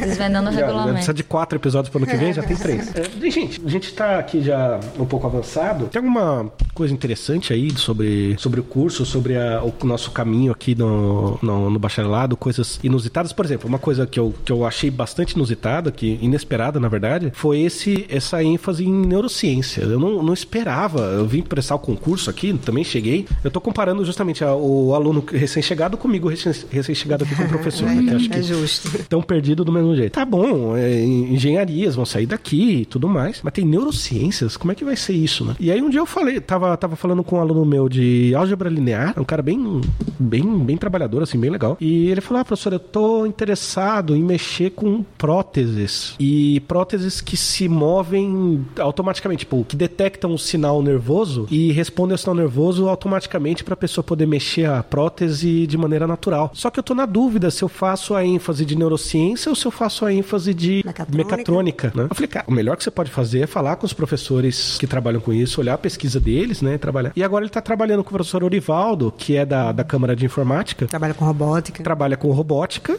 que está no caminho ali. Inteligência artificial. Inteligência artificial, né? Então, quer dizer, você pode usar uma, uma um sistema de inteligência artificial para interpretar o sinal do neurônio e traduzir isso para movimento dos motorizinhos lá do, do braço, né? Então, e ele já está fazendo isso, já apresentou trabalho na IEEE e foi tá super feliz lá desenvolvendo um trabalho super interessante de justamente inteligência artificial para o braço se mover autonomamente, né? Só com um comando simples, tipo vá para lá e aí ele move todos os motorizinhos dele da maneira que precisa. E ele tá nesse caminho e é uma coisa que eu não esperava. Assim, essa parte da robótica sim, mas eu não esperava essa ligação, porque agora vai ser é, não é um caminho muito difícil para ele começar a conversar com neurociências e colocar o sinal neuronal como entrada dessa inteligência artificial para que a saída seja o movimento do braço. Uhum. Então, isso é uma, uma maneira de, de juntar áreas completamente separadas, uma inclusive que eu nem imaginava que tinha nesse ET, para criar uma tecnologia nova com potencial absurdo. Eu achei sensacional esse resultado. A maior curiosidade que eu tenho com relação a esse bacharelado em ciência e tecnologia é que você se descobre aqui. Sim. Acho que é o ponto-chave do, do bacharelado. Você se você sabe o que você quer, você começa a entender mais ou menos quais caminhos você tem que seguir. E é, é um ponto bem interessante aí, porque você chega perdido, mas você sai com uma direção bem mais traçada do que você quer. E foi isso que aconteceu. Aí você consegue interligar Eu acho que as Sim. engenharias que saem de CIT são muito interligadas. Tem, assim, é tanto caminho que você pode seguir que não, não tem como você não se identificar com alguma coisa. Você tem que se identificar. Só tem que passar pelos três anos de CIT, que não é fácil. Não, é um rito é de passagem, né? É. A gente tem um e, e, muita gente é, chega aqui, né, assim, achando que, ah, vou entrar porque para entrar o índice que preciso, né, que é necessário para entrar na, na universidade, é né, no BCT, é, é, baixo. E quando chega aqui se depara com, assim, com uma dificuldade ainda maior, porque não é a aptidão da pessoa, né? Então, a gente tem uma evasão realmente alta, né, por causa disso, mas apesar desse gravante, né, digamos assim, o, o fato do índice ser baixo, entrar quem realmente tem condição e quem não tem. Quando eu falo em ter condição em relação à aptidão, né, a gostar de, como é que a pessoa entra aqui sem gostar de matemática nem de física, nem de química, não, não, não tem, tem como. como. Tem que gostar pelo menos um desses, né? Para poder é, escolher um caminho e seguir aqui dentro, né? Eu não sei se, né, se todo mundo sabe, mas eu acho que dá para ver no, no, nosso dia a dia, mas o BCT tem em torno de 10% dos alunos da universidade inteira, da UFRN, né? Quando eu falo isso, eu falo dos, dos campos também, né? Uhum. Do interior. Então, é, é muita gente, né? Então, é, a gente reprova muita gente, a gente tem muita desistência? Tem, mas é porque é muita gente. Se a gente for comparar proporcionalmente, né, percentualmente, os nossos índices de evasão, de reprovação, são iguais a qualquer curso da área de exatas, né, de tecnológica, e a gente ainda tem esse agravante, né, de que para entrar o índice é baixo, então muita gente entra sem realmente querer fazer aquilo, né, então entra só para ter o pezinho aqui na UFRN, né, segura uhum. a vaga por um tempo, mas logo sai, né, essas pessoas obviamente entram para os nossos índices de evasão. Né? É, uma... Eu noto também às vezes um, um, certo meio que preconceito com o nosso curso. É quando a pessoa pessoa fala assim, ah, você faz o quê? Eu faço bacharelado em ciência e tecnologia. Já olha pra gente tipo assim, o mais fácil que tem de entrar. É. Pode até é ser, né? Muito fácil é. de entrar, realmente. Mas para você sair, você rala um bocado, assim. Sim. O que todo mundo pensa, ai, ah, não, eu estudo anos e anos a fios para passar para entrar em medicina. Uhum. Quando você entra, você pode não estudar tanto para entrar em CIT, mas para você sair de CIT, é. eu garanto muitas noites sem dormir, alguns cabelinhos brancos vão chegar, porque é, é trabalhoso. Mas é, é quando você termina, eu que terminei semestre passado, é uma sensação tão incrível, porque eu acho que foi um curso. Foram três anos tão difíceis, mas tão que eu evolui tanto que você termina parece que você conquistou assim o mais alto dos pódios, você conseguiu se formar em CT. É, é, tipo assim, ah, não, e já é outra coisa que eu vejo. Você, quando você fala, ah, sou, estou fazendo bacharelado em ciência e tecnologia, olham para você achando que você não estuda tanto. Mas é. quando você diz, estou formado em é. bacharelado em ciência e tecnologia, já pensa, caralho, é. Formou em ciência e tecnologia. É. é. Sou formado em ciência e tecnologia. Não, e, e aquela coisa, uma das, das motivações para criar um curso desse foi justamente diminuir a evasão das engenharias, né? O que a gente fez foi, a gente diminuiu a evasão, trouxe toda a evasão pra trouxe gente. Pra nós, trouxe é. evasão. E, mas até acontece isso também, né? Tem muita gente que. É um dos caminhos. Tem, por exemplo, concurso público, né? Que fala, ah, basta ter algum curso superior. Exato. Então a pessoa, ah, vou fazer um BCT ali que é fácil de entrar tal. Geralmente esses são os que lideram as evasões. Quando né? chega a primeira nota em CIT, não é tão errado, fácil, né? não. Não, não. Mas olha, isso aí, gente, isso é uma realidade para todo mundo. Minha... É a, uma das lembranças que eu tenho de CIT, que acho que eu nunca vou esquecer isso. Eu entrei em CIT, na primeira semana a gente tava pagando pré-cálculo. E era com os professores aqui bem interessantes. Uhum. É, e a gente pagando pré-cálculo, quando saiu a nota da primeira avaliação, eu acho que foi 97% da turma abaixo de 5. Então a gente ficou assim desesperado, porque é pré-cálculo, é, é, função quadrática, função afim, que você tem que saber. A mais B igual a B mais A. Isso. E, e você vê assim, como pode se eu, em pré-cálculo, eu tô assim quando chegar o cálculo 1, o cálculo, do, o cálculo 3, que é o temido cálculo 3. Você fica. Eu fiquei. E, Mas... e houve um depoimento, talvez, que eu achei interessante, né? Um, um aluno chegou aí, quando disse quando o professor passou a primeira lista de exercício, ele botou a mão na cabeça e disse: Meu Deus, eu nunca vi uma questão que tinha subitens de, de A a Z. Ah, sim. Eu achei engraçado. Ah, Jesus. É, realmente pode chocar um pouquinho, porque no ensino médio é um pouco diferente, né? Essa é. dinâmica da coisa. E além dessa passagem para o um ensino superior, que já tem suas né, significativas diferenças, ainda tem essa coisa de ser cálculo, ser matemática pesada, é. né? Que a gente já começa Sim. com tudo realmente, né? A gente já assume que a base do ensino médio, ela existe, mas quando chega aqui, né, a gente viu que não é bem assim, né? A gente percebe que tem, que precisa desse, desse reforço, né? Que é o que é feito com a tentativa de deve ser feita com pré-cálculo, né? Mas é, o que eu noto, o pessoal entra em pré-cálculo achando que vai ser a disciplina mais fácil. Ah, pré-cálculo, é. é, é matemática do ensino médio. Só que quando começa realmente o pré-cálculo e que você vê o que é que os professores vão exigir de você, que é realmente aquele você tem que saber, não pode ser só uma coisa por cima, aí você vê que toda disciplina tem sua dificuldade. Não, e uma outra coisa, né? A gente falou aí desse, desse choque aí de, de pré-cálculo, né? Tem, tem uma coisa, eu dou aula de pré-cálculo às vezes, em alguns semestres, esse semestre peguei cálculo 1, mas em alguns semestres eu dou cálculo pré-cálculo. A ideia do pré-cálculo é apresentar a matemática, que, bom, teoricamente o aluno já saberia, porque o assunto é todo do, do ensino médio, só que com uma linguagem do ensino superior. Então a gente vai começar a falar, olha, os reais formam um corpo. Um corpo é um conjunto que tem é, duas operações, que é adição e multiplicação, e tem mais isso aqui. Então, quer dizer, já começa a usar uma, uma linguagem diferente. Então, na minha primeira aula de pré-cálculo, eu falo, olha, gente, na minha primeira aula eu vou falar A mais B igual a B mais A. E vocês vão estar dormindo no canto e vão desistir vão embora. Hum. Só que daqui a duas semanas eu vou estar falando E elevado a, e elevado a IP menos 1 igual a zero. É. Opa, desculpa, E elevado a IP mais 1 igual a zero. Né? E aí, esse, essa construção exponencial de I, que que é isso? Que vocês nunca viram na vida. Mas a gente vai chegar aqui, a gente vai construir isso. Então, a, o pré-cálculo, ele é um... Sabe quando você vai entrar na rodovia e tem aquele pedacinho de pista que você tem que acelerar com tudo ali para uhum. entrar no ritmo? Pré-cálculo é isso.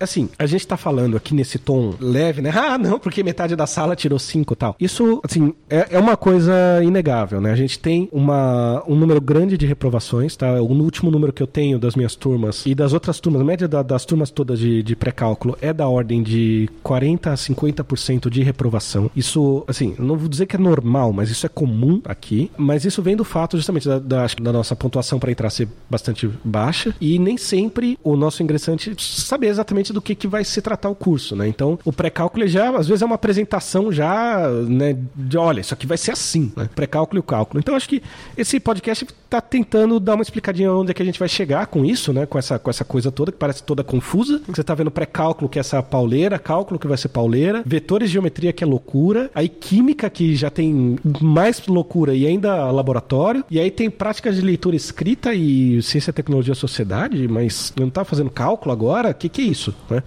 Então, é, acho que a ideia mais ou menos de, da, da, razão de ser do nosso curso é, tá, tá, tá justificada. E outra coisa, né? No ensino superior, como a professora Jossana falou, no ensino superior a gente tem uma ideia diferente do ensino médio. No ensino médio é, olha, gente, é assim que faz. Aí você vai lá e faz igual. Já na universidade o ritmo é outro. A ideia é que a gente vai mostrar para vocês algumas coisas, como é que a gente chega em alguns resultados, mas a ideia é incentivá-los, incentivá-los de, de várias maneiras, né?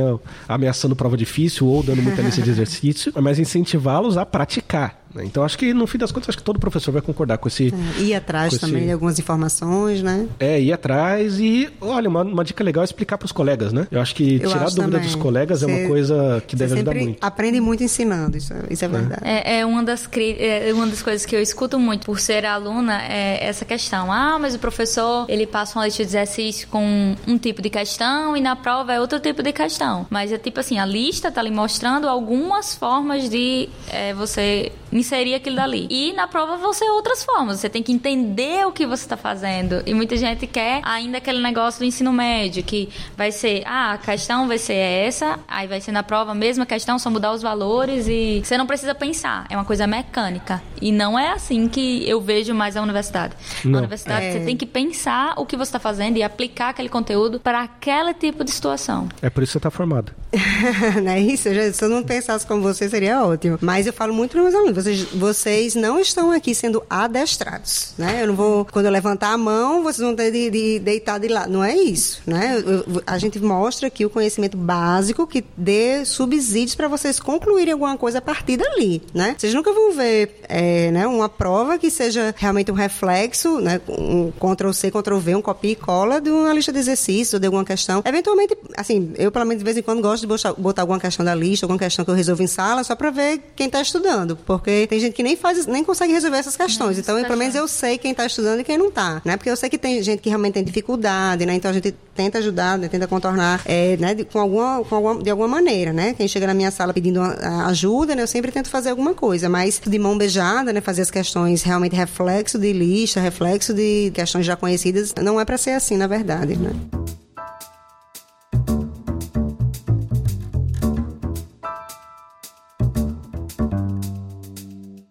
Eu acho que um ponto que a gente esqueceu de falar também é as formas que tem de auxílio ao aluno dentro da ICT. Com certeza. Que é a parte de tutoria, a parte de monitoria, tem, todas as disciplinas tem. Se o, a gente sabe que o ritmo de vida do professor não vai ter, ele não vai ter toda a disponibilidade para estar 24 horas por dia na sala de aula de, na, na sala dele, esperando você ir lá e tirar dúvida de uma disciplina. Mas a, na, na ICT tem a parte de tutoria, os grupos de tutoria, que é, são grupos de estudo, que tem um tutor que vai auxiliar nesse, nesse roteiro de estudo de todas as disciplinas, e tem a monitoria, que é cada aluno responsável por uma disciplina, onde você vai, tô com a dúvida numa lista de exercício, o professor não está em sala, ou ele não está hoje aqui na universidade, o que é que eu posso fazer? Eu posso ir na monitoria, vou e falo com um aluno que já pagou aquela disciplina, que tem familiaridade com aquela disciplina, tem facilidade com ela, e ele vai me ajudar. É tipo assim, um aluno ajudando o outro, os veteranos ajudando os calouros. Então você tem, aqui na ST você tem muita variedade desse tipo de coisa, assim, que eu acho já sinto falta na engenharia. Uhum. Na engenharia eu não, não tenho esse grupo de tutoria, tem poucos monitores. Na verdade, eu, não, eu ainda não vi nenhum em computação. Monitor, prof.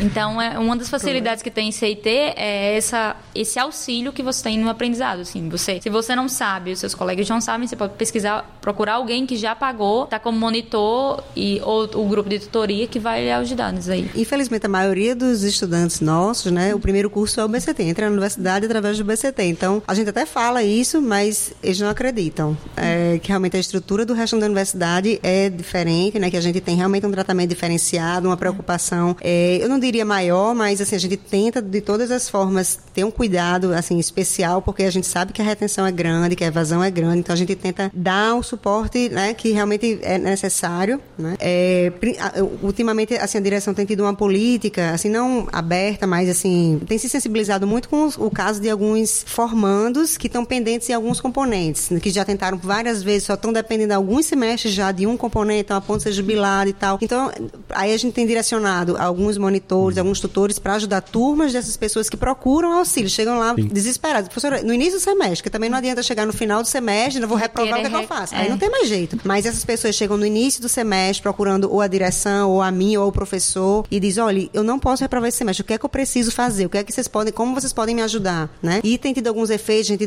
desloca alguns monitores, alguns tutores para dar auxílio, né? De repente conversa com o professor. O que a gente pode fazer para melhorar a vida acadêmica de vocês, a gente faz, né? Isso aí podem ter certeza. O que a gente não faz é dar as respostas de mão beijada, né? Isso aí não adianta, nem é. dar ponto, isso aí não, é ajudar ninguém, né? A gente não é uma empresa assistencialista aqui não, né? A gente está tentando fazer com que você se aproprie do conhecimento necessário para você ser um bom profissional, né? O que a gente puder fazer para ajudar nisso, pode ter certeza que a gente vai fazer. É, muitos alunos, eles é, se sentem mais confortáveis, mais à vontade de tirar dúvida com os monitores. Né? Isso a gente respeita um pouco, isso eu, eu percebo. Tem gente que vem com timidez, né? Enfim, tem N razões. Às vezes a linguagem do monitor é mais próxima. Sim, isso ajuda né? muito. É verdade, mas é, a questão desses auxílios, né? Assim, realmente estão para dar suporte a esse número, né? Grandioso aí que a gente tem de é. alunos, né? Mas, é, e, e, questão de horário também, é, às vezes o professor está até disponível, mas tem gente que realmente prefere, o né? Monitor. Ir à monitoria, né? É. E tem mais uma coisa, né? Essa, essa ideia do monitor e das turmas grandes, isso é meio que por projeto, né? A ICT foi pensada assim, em ter o BCT, o Bacharelado em Ciência e Tecnologia, em ter é, turmas grandes que vão se subdividir em pequenas turmas para trabalhar na, nas questões. Então, isso por vários motivos não, não, foi feito exatamente assim, mas a gente tem a, figura do monitor. Então, na ICT nós temos atualmente, se eu não me engano, o número de monitores. Monitores de monitores. Acho que são 120 alguma coisa. 120 monitores né, para atender. Mais um então, é um exército de monitores. Eu acho que isso representa metade dos monitores da, da UFRN, não é? A, a gente tem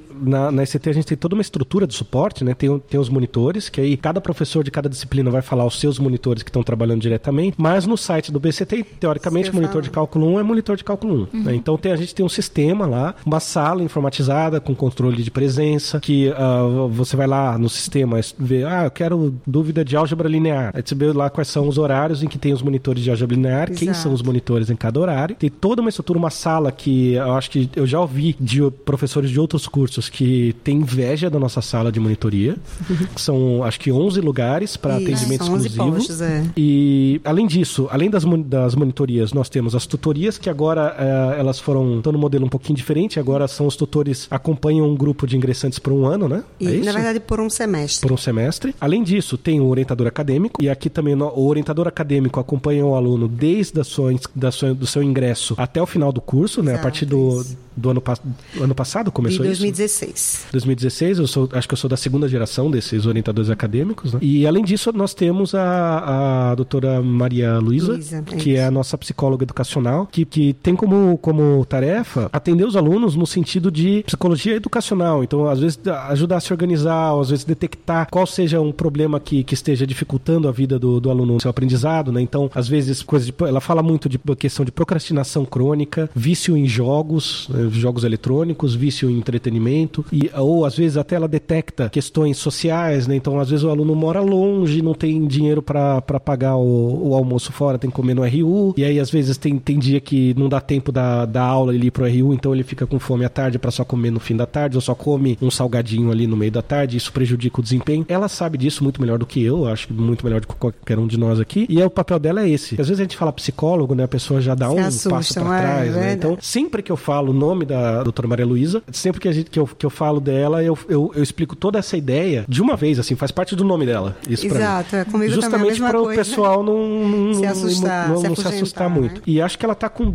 mais duas pessoas ajudando, né? Não sei se são dois técnicos administrativos ou são. E, na verdade, são. É, eu não sei exatamente qual o cargo, mas eu sei que eles vêm lá da psicologia, uhum. né? São praticantes, são espécie, espécie de estagiário. Eu imagino que seja bolsa de apoio técnico, mas uhum. é, a função realmente seria como se fosse um estagiário, né? Uhum. E essa, esse é, programa, né, de hábitos de estudo, que eu acho realmente fantástico, é, começou com a própria PROAI, com o serviço de psicologia lá da PROAI, né? Eles têm um atendimento para a universidade inteira, né? Que é todo, no início do semestre eles divulgam, é, tem uma salinha, se não me engano ainda é lá no, no, no setor 4, é no CCET, se não me engano, não lembro, eu sei que é aqui perto, né? Tem uma salinha de atendimento que os alunos né, da universidade inteira podem ir lá, é, eles realmente dão dicas, fazem um acompanhamento semanal, né? De como a pessoa está estudando. Na verdade, são regras que fazem com que você renda melhor no seu estudo, né? Então, quem participa sempre diz que é muito vantajoso, né? Então, na, quando a gente trouxe Maria Luísa para cá, já foi com essa intenção de também estabelecer esse programa aqui, que é o que ela vem fazendo, né? Uma das coisas que ela vem fazendo. E no início do, do ano, quando a gente faz um treinamento para selecionar os tutores, ela participa desse treinamento, ela tenta replicar isso para os tutores, né? Então, eles além de terem isso para poderem aplicar a si próprios, né? Eles fazem isso também para ajudar os tutorandos, né? Os ingressantes que estão com eles. É, então, realmente é, é, é, bem interessante. É uma coisa que eu acho bem bacana. E sempre quando eu vejo algum aluno na minha sala dizendo assim, professor, eu estudei, estudei, estudei e não consegui tirar uma nota boa. Se isso é verdade, então tem alguma coisa errada, né? Então, provavelmente a, sua forma de estudar está te atrapalhando, né? Você não está fazendo a coisa da melhor forma. Ela dá regras mesmo. Por exemplo, ah, comece a estudar pelo assunto que você menos gosta, porque aí quando você for estudar um que você gosta, vai ser um, tipo uma recompensa, alguma coisa desse tipo. Ou então os horários, vai ver com você qual, né, qual o melhor horário, dependendo do, do seu, né, do, do, da sua rotina, qual a melhor forma, melhor horário de estudar, onde estudar, né? Então, esses detalhezinhos podem parecer bobagem, mas quando você realmente junta tudo e bota em prática, isso faz um diferencial enorme no seu rendimento, né? Então, isso é interessante, né? É. E, ah, lembrando que os nossos monitores e os tutores são alunos do PCT? E isso faz parte da experiência de um, de um bacharel em ciência e tecnologia. Né? Isso. Né? É, os, os, tutores são 100% ex-alunos. Né? A gente até às vezes recebe alguma proposta de alguém que não é, mas olha, infelizmente, para a nossa proposta, para ser tutor, que a gente quer não só um acompanhamento técnico né, das disciplinas, mas quer que dê realmente palpites assim, sobre, né, ajude eles a tirarem as dúvidas também sobre, uhum. por exemplo, quando solicitar ênfase, qual a diferença dessa ênfase para essa, né? Enfim, a, a experiência deles tutores, né, sendo repassada para esses alunos ingressantes. Já os monitores monitores, como é realmente mais específico das disciplinas, a gente tem é, monitores de outros departamentos, uhum. né? Por exemplo, eletricidade aplicada. A gente tem, acho mais ou menos metade. Metade dos monitores são ex-BCT, né? E a outra metade são da engenharia elétrica, né? Então, realmente é, é mais diversificado. A gente nem tem como limitar.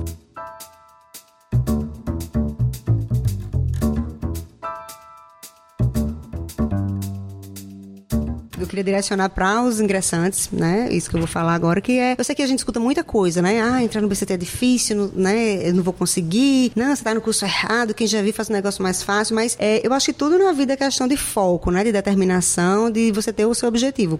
A primeira coisa é você se perguntar: o que é que você quer? Ah, não, eu quero ser engenheiro mecânico. Não, se é isso que você quer, então você vai ter de, de fazer por onde? O caminho é por aqui, né? Então, se o seu objetivo passa pelo BCT, não, não, não vai ser difícil se você se dedicar, se você você realmente é, souber organizar seus horários, souber traçar a sua carreira. Mas assim, a gente também não pode esquecer de aproveitar esse tempo da faculdade. Porque, sinceramente, assim, são os, os anos mais legais que vocês têm, né? Normalmente em relação a construir amizades principalmente, né? Porque os amigos que vocês fazem na graduação, normalmente são esses amigos que vocês levam pro resto da vida, né? Então, é realmente interessante que vocês aproveitem. Era isso. É, eu sou Jocena Ferreira, se precisar é, de alguma informação, algum contato, né? Podem mandar para o meu e-mail, é jossana.sct.frn.br, né? Eu fico na sala 23, no terceiro andar da SCT, né? Qualquer coisa podem entrar em contato. Serão muito bem-vindos. Eu acho que eu, quanto aluna, ex-aluna do BST, acho que o que eu posso dizer mais é eles aproveitarem esses anos do bacharelado e tentarem absorver o máximo de tudo que tiver na UFRN. Ah, tem Cientec, participe. Ah, tem um laboratório, o professor está fazendo ali no laboratório uma coisa bem. Vá lá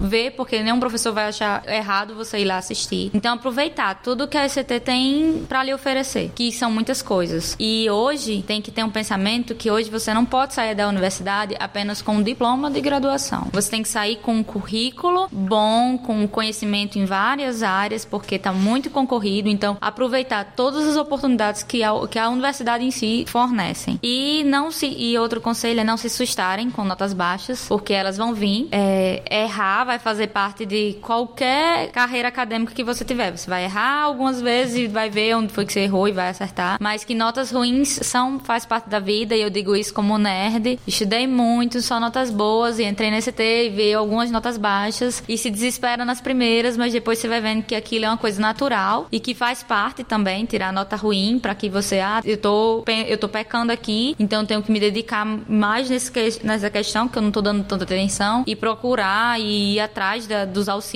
que tem aqui dentro. Eles são muito válidos e ajudam demais e não terem vergonha de perguntar. Eu acho que uma das coisas também que eu errei muito era nesse meu receio de questionar as pessoas o porquê das coisas aqui dentro e tentar entender por mim só, tirar minhas próprias conclusões e não saber o que era. E isso ajuda muito, você ter uma pessoa que entenda aqui dentro. Então aproveitem o que o bacharelado tem para oferecer. Não se assustem, é um pouco difícil, mas nada é impossível não. Dá para se formar e dá para se formar no, no período certo. Se não, pode demorar um pouco mais, mas dá para se formar. Dá certo. Dá. É, você quer deixar algum contato é... ou acha melhor não? Não, pode ser. Se alguém tiver alguma dúvida com relação é. à ênfase, a cigar, não sou Sim. mestre ainda no cigar, mas eu vou chegar lá. É Ana com dois N's, underline Lui, L-U-I, arroba hotmail gmail.com. Quem tiver qualquer dúvida, pode mandar lá que eu respondo. É, eu, eu, eu acho que vou fazer coro, as duas, porque a gente está numa universidade, não numa faculdade. Né? Então a gente não está fazendo um curso superior, a gente está fazendo um curso universitário. Universidade, um, a palavra não parece com o universo à toa. Né? então tem muita coisa acontecendo aqui. Escola de música, Cientec, é, exposição, é, feira de profissões, congresso de iniciação científica, outros congressos internacionais, mas aí tem que tomar cuidado porque às vezes tem que fazer cadastro e tal. Palestras de pesquisadores do mundo inteiro vão dar palestras em vários departamentos sobre vários assuntos. Então tem muita coisa acontecendo na universidade, não se acanhe de ir atrás. E se não se acanhe de ir atrás, vale para muita coisa também. Bate na porta do professor, pergunta. O pior que você pode acontecer é ouvir um não, mas o não você tem desde que se você não bater na porta, você vai ter um não como resposta também. É, então a ideia é realmente a gente ser é, autônomo, né? ter uma certa autonomia aí. E não hesitem em procurar seu orientador acadêmico, a coordenação, talvez eu, talvez o professor Jossana, talvez a Ana, para tirar alguma dúvida, né? Então, uh, quem tiver interessado e quiser, quiser entrar em contato comigo, meu e-mail vai ser eltonfc, desculpa, não, esse é outro, hum. arroba ect.ufrn.br, esse é meu e-mail. E mais uma coisa, né? A Ana falou, não se assustem com notas baixas tal. Notas baixas vão fazer parte da, da nossa vida acadêmica, podem fazer parte da nossa vida acadêmica, não é vergonha. É, é uma coisa que a gente precisa acertar, porque a nota tem que estar acima de um certo valor para passar, faz parte. É, só que pensa que é, é, o, é o custo que a gente tem a pagar pela adaptação a uma nova realidade, que é essa nova realidade da universidade. Então, interpreta, assim, minha recomendação é interpretar a nota baixa como uma, uma informação de, olha, você precisa ajustar alguma coisa. E aí, a gente tem toda essa rede do suporte que a gente descreveu que vocês podem uh, procurar. Né? Então, é, não, não se deixem abater por notas baixas. É, realmente é, uma, um, é um recado muito bom. Então, uh, acho que eu já vou fazer os créditos finais aqui, né? Eu queria agradecer a professora Jossana por aceitar o nosso convite aqui para gravar. Agradecer a Ana porque ela está se dedicando muito bem a esse projeto de pesquisa aqui, é um, um, trabalho exemplar. Agradecer ao professor Eugênio Patelli Freire, que foi o idealizador desse projeto, desse formato de pesquisa em podcast, né? Por favor, lembrem de responder a nosso questionário lá. E também agradecer ao Raduan e o resto do pessoal da Secretaria de Patrimônio da ECT que montou esse equipamento maravilhoso aqui pra gente conseguir gravar, certo? Então, até a próxima oportunidade, semestre que vem, eu espero que vocês ouçam a gente novamente. Até mais. Tchau, obrigada.